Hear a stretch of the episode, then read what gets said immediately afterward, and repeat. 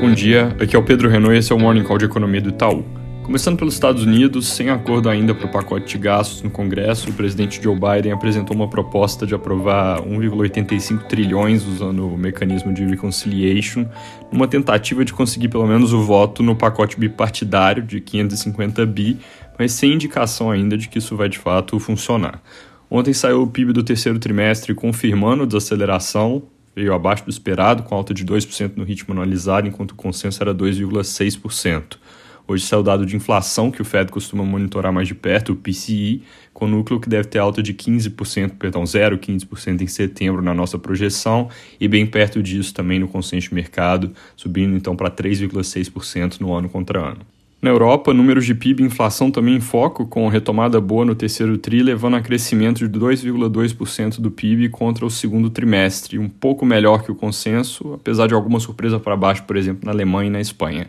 Agora, o que captura mesmo as atenções hoje são as taxas de inflação dos países do bloco, com um salto para 4,1% na variação ano contra ano da zona do euro, na inflação cheia, e 2,1% no núcleo, e esses aqui são os maiores valores desde 2008 e 2003, respectivamente. O Banco Central Europeu, lembrando, vem afastando a ideia de altas de juros já no ano que vem, mas talvez persistência dessa inflação mais alta possa mudar esse quadro, lembrando que isso não necessariamente seria ruim para a região, porque um pouco mais de inflação poderia permitir que eles finalmente saiam dos juros ultra baixos, que são um problema por lá.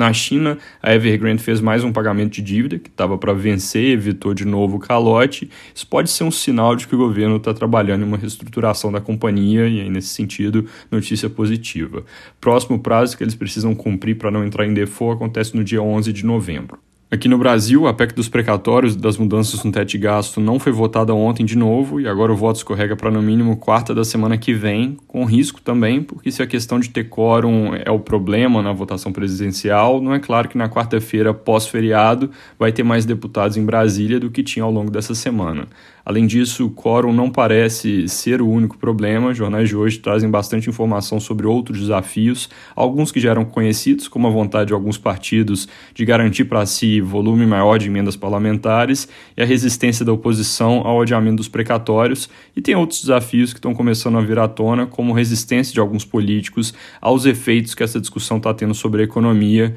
que é algo que aparece mais claramente no Senado. O Correio Brasiliense reporta que a PEC subiu no telhado, e o Estadão traz, sem muitos detalhes, que o Senado discute uma alternativa própria de auxílio social fora do teto, perdão, dentro do teto, mas fato mesmo é que essa altura do campeonato não terá a PEC aprovada, não necessariamente vai ser boa notícia. Deveria, pensando que a flexibilização do teto é o que desencadeou boa parte desse estresse, mas não necessariamente vai ser, porque já anunciado o aumento do programa para o ano que vem, existe um risco de que se não vier via PEC, que tem um estrago que a gente já conhece, pode vir por outro caminho que pode acabar sendo lido como pior, por exemplo, um novo decreto de estado de calamidade para o ano que vem, que abriria espaço para muito mais gasto, ou por uma nova prorrogação do auxílio emergencial, que é algo que não está claro se precisa ou não de calamidade para acontecer. Ontem, durante o dia, esse medo afetou bastante o mercado, quando o ministro João Roma disse que fariam o que fosse necessário para colocar de pé a ajuda à população. Certamente, enquanto não tiver definições, a gente vai seguir nessa dinâmica super sensível a qualquer barulho. Outra coisa que causou ruído ontem foi o assunto Petrobras. Por um lado, com a companhia surpreendendo o mercado com divulgação de lucros acima do esperado e anúncio de pagamentos de dividendos expressivos, mas por outro lado, com comentários do presidente Bolsonaro de que a empresa deve dar lucro, mas não muito alto, e que ela deve ter um viés social. O presidente do Senado, Rodrigo Pacheco, também voltou a falar sobre a política de preços, defendeu que a empresa analise a possibilidade de um ajuste do mecanismo que vincula combustíveis no Brasil ao preço externo e à taxa de câmbio, mencionando que ele pode se reunir com a diretoria da Petrobras na semana que vem para falar sobre o assunto. Lembrando que toda essa história vem na véspera da possível paralisação prometida para o início da semana que vem dos caminhoneiros, que o governo espera que não vai ser relevante, mas que só pela ameaça já pode aumentar a temperatura dessa discussão sobre política de preços, fundo de estabilização, vale diesel, etc.